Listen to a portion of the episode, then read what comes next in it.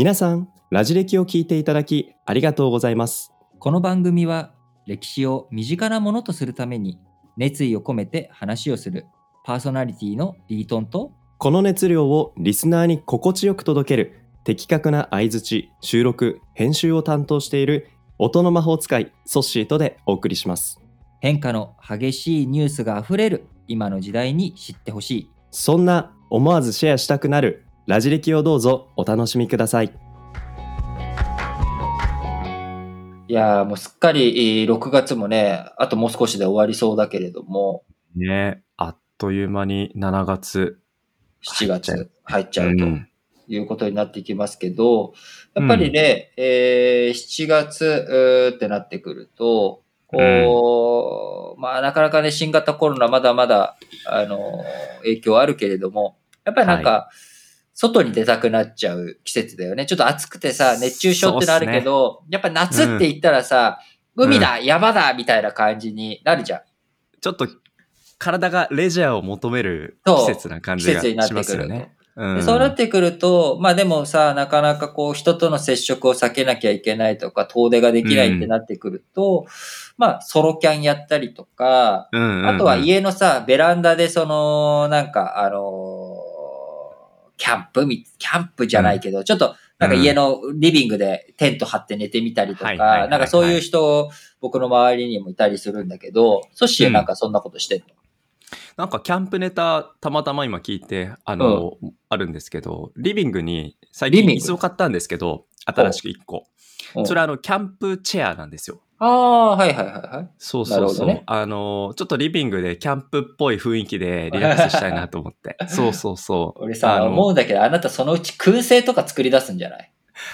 なんか、え、リートン僕の家今覗いてないよね？覗いてないよ。覗いてないしけど、あなたのやりたいことは大体わかるから。そう、いぶりがっこ最近もらったんですよ。知人が作ってて。ねめっちゃ燻製いいなって、うんうんうちのね、リビングで今話題になってるんですよ。あなたは、あの、カレーにはハマらないけど、多分燻製にはハマると思 本当。う。うん。ちょっとその違いが何なのか、またちょっとおいおい。聞いていくとしますけどそう、そうなんだよ。まあ、うん。俺もね、あの、まあでもソッシーみたいに、あの、僕はブルジョワじゃないから、なかなかそういう風なものを買ったりってなってくると、最近はスーパー以外だとな、100均でね、100均で、うん。あの、種売ってんのよ。野菜とか、きゅうりとか。野菜とか、きゅうり、そう、まさに。そのきゅうりを、あの、買って今度育てて、あの、夏場の、夏場のね、うん食費の足しにならないかなとかって、ちょっと思っていたりするんだけど。なんかすごい庶民感出そうとしてる感じがしますけど。まあいやいや、庶民。民だから。いや、でもわかるな。あの、僕夏気をつけなきゃって思ってるのが、うんうん。つい仕事の合間コンビニ行ってアイス買っちゃうんですよ。ああ、でまあ、アイ1日行くと2スはしょうがない。日行く。2でも日行くガリガリ君とかだったら。ら別に大丈夫だよ。ガリガリ君、ガリガリ君。そう。まあでもそういうコンビニ行くと1本で済まないことあるじゃないですかい。や、それただ単に腹壊すからやめた方がいいよ。そうそうそう。だからね、そういうちょっと浪費癖良くないなと思って、夏は気をつけてますけどね。そうですね。やっぱりそういう、この生活を見ていったときに、まあ、切り詰めていくとか、まあはいこれっていうのは非常にこう大切なところでもあるんですが、まあ、今回ちょっと話をね、あの今週火曜日、金曜日でやっていきたい、お届けしたい話はですね、はい。あの中国の王朝交代。まあ、王朝交代の中で、まあ、目先の激動だったのは、あの、清という国がね、滅んで、まあ、中華民国ができて、その後中華人民共和国になり、今に至るという流れがあるわけなんですが、まあ、これってもうちょっと現代現代しちゃうので、うん。まあ、やっぱ歴史風味溢れるうところを遡っていくと、まあ、明の時代、うん。あの、明日の明ね、うん。明日、あの、日に月って書く明、はい。えー、アとあきらと。うん。アキラ、明るいアキラ。明るいアキラと、あのー、清っていうのは日清食品とかの清。うん清うんい清し。清い清しと明るいアキラ。まあ、これ、明から清に王朝が変わっていくっていうのが、まあ、うんあの、17世紀前半、あー中盤ぐらいにあったわけなんだけれども。あの、ここで、やっぱり王朝が変わっていくときに起きたことっていうのは、やっぱ民の困窮、その民の生活が苦しんでいくっていうところで、やっぱ王朝変わっていくっていうのがあったわけよ。うん。なるほど。特に、あのー今ね、日本で、こうみんな生活に苦しんでる人も多いんだけれども、食うに困るっていうところにまでは、まあ、あー食うに困ってる人たちもいると思うんだけれども、うん。なかなか全体が食うに困っているっていうところまでは行ってないじゃない？うんでもねこのそこまでは。民の終わりの頃っていうのは、はいも。う明るい話なんてもうどこにもない。もう稲子は飛んでくるわ、洪水はするわ、そして外敵として清い清が万里の頂上にやってくるっていうことで、もう、うはわあ。ーってなっちゃってたわけよ。そっか、食も困るし、住むも外的脅威にさらされて、あー生活が不安に脅かされたわけですね。そうなんですよ。あの、キャンプのね、椅子これじゃなきゃ嫌だとかって言ってる場合じゃなくて、切り株にも座ってるよ、これやろうっていうようなね。まあそんな状態になってたわけなんですけれども、うん。まあ、その中で、あのーよくね、この明るい民から、明るい明から清い清に王朝が変わるときに、僕らは秦が、清が明を倒したって思いがちなんだけど、ほう明を滅ぼしたのは清じゃなくて、はい、結局内部崩壊だったじゃん。要は農民が反乱を起こしてはい、はい。滅んでしまった。だから、清が滅ぼしたっていうのは正しくないんじゃないかっていう、まあこういう言い方があるわけよ。で、実際、あのードルゴンっていう人、その清の、あの、はいトップにいた、えっ、と、あのー二代目の本体、体寺っていう皇帝が死んじゃった後に、はい。実力、権力を握った、まあ、弟ね、はははは。あの、甥っ子の、おー順地帝っていう甥っ子を、まあ、面倒を見てた、あ事実上の力を持っていたドルゴンっていう人が、うんいやいやと。あのね、と。俺が、アキラを倒したんじゃないと。アキラは、自分が天の言うことを聞かずに民衆反乱を起こし、が起こ起きてしまって、民衆に滅ぼされてしまったじゃないかと。で、その滅びてししまったアキラが滅んじゃって、国がなくなっちゃった。で、国がなくなったら統治もできない。もう、うんえー、もっとひどいことになってしまう。で、うんこのもっとひどいことになってしまってんのを、俺が助けに来ただけなんだよと。なるほど。こういう本、ろあの論文を書いたりとかもしてるわけよ。その、アキラ、アキラ側の、元アキラの人たちからの、こう、うんうんうんお前らは散奪者だと。天下を盗んだ奴らだ。みたいなこと言われて、ドルゴンが、いやいや待てと。お前らそろそろ滅びてんじゃん滅びてるお前らを助けてあげた。まあ言うなればね、あの、外資に買収されたみたいな感じかな。要は、は外資に買収されて、無理やり敵対的買収をしたんじゃない。うんうんうん。だってもうすでにお前ら、お金もなければ、従業員満足度も低いし、うん顧客満足度もリピーターもいない。こんな状態でどうやって会社を立て直すことができるわけ。だからしょうがないから、回ってないじゃないか回ってないじゃんと。うんだから、俺が買収してあげたい。で、立て直してあげて、作り直してあげたんじゃん。ってうん、いう、で、それに対しておかしいっていうのは、買収して、お前なんか出資だけしてこの野郎ってね、なんかあのーまあ、レペゼン地球がなんかいろいろちょっと揉めてたじゃない？揉めて、ね。揉めてるかな、うん。あのーそういうことで散奪者だと。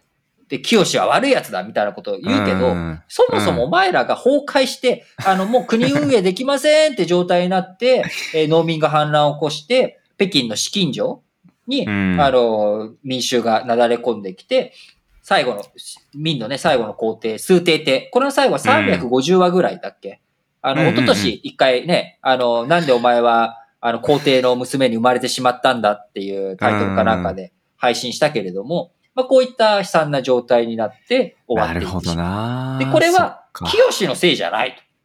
いやーお前ら自分たちのせいじゃん。っていう、まあ、うんこういった見方があるんだけど、うん。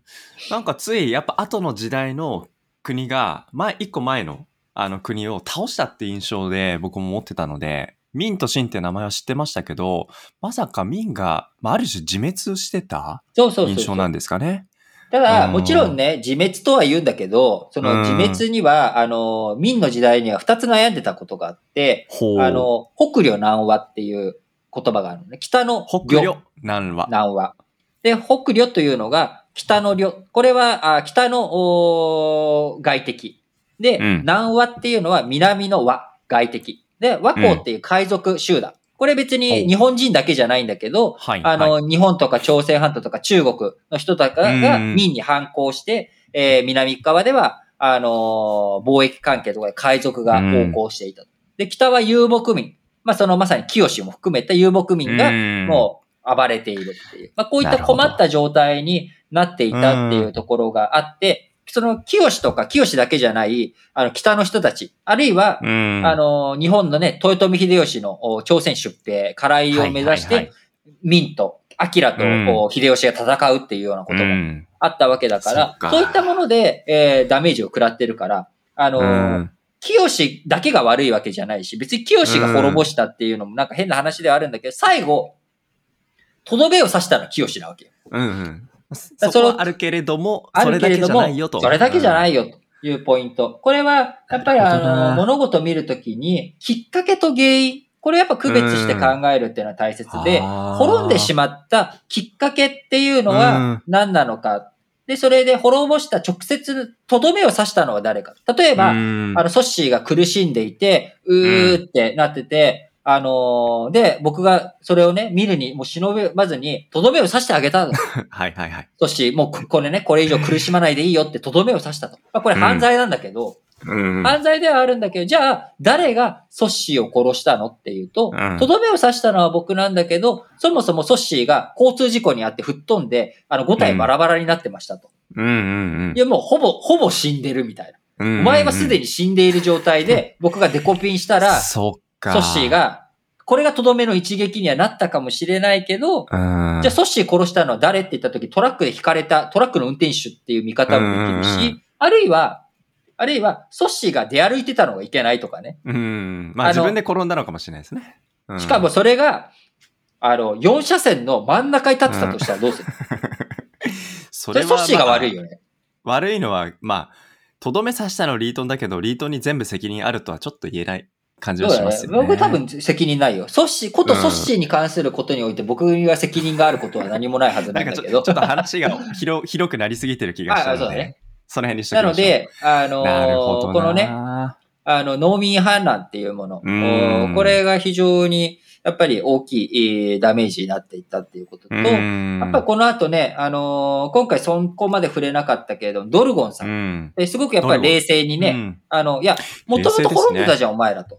で、うんもともと滅びてた家を俺が直しに来てやったんだぞと。で、それで、なんか乗っ取りって言われても、例えば、まあ、日産がね、カルロス・ゴーンさんがやってきて立て直して、日産の社名をさ、あの、ね、ルノー・ゴーンっていう会社名にして、あの、日産を滅ぼしたのはルノーだとか、うん。ゴーンだって言われても、いや、うんお前らもともと滅んでたじゃん。っうんうんうん、ていう、まあ、このあたりの仕掛け、仕組みっていうところもね、なるほどな。あの、民から真に切り替わっていくタイミングっていうのは、うん。今話したようなところだけじゃなくて、もういろんなお話があるので、えー、いろいろと紹介していきたいんですが、ちょっとなかなかね、あの、時間もおー限られているんですが、まあ、やっぱ面白い話があるんで、来週も使いたいと思います。来週、えー今週のお金曜日には、あの、うん。そのドルゴンさんがやった制作、えーこれの具体的な話をして、で、次週は海外、うん、が、その、民から、アキラから清に変わっていくタイミングで、うん。どういうことを触れていったのか。えー外部勢力。うん今回内部勢力のね、農民が反乱して滅んじゃったっていう話が結構メインになってしまったので、えー次回は、あのーじゃあ、あ清がどんなことしたのかっていうところはい。を中心に、そして来週は、あのー中国の外側の人たちがどう見ていたのかっていうところも含めて、えー考えていきたいと思います。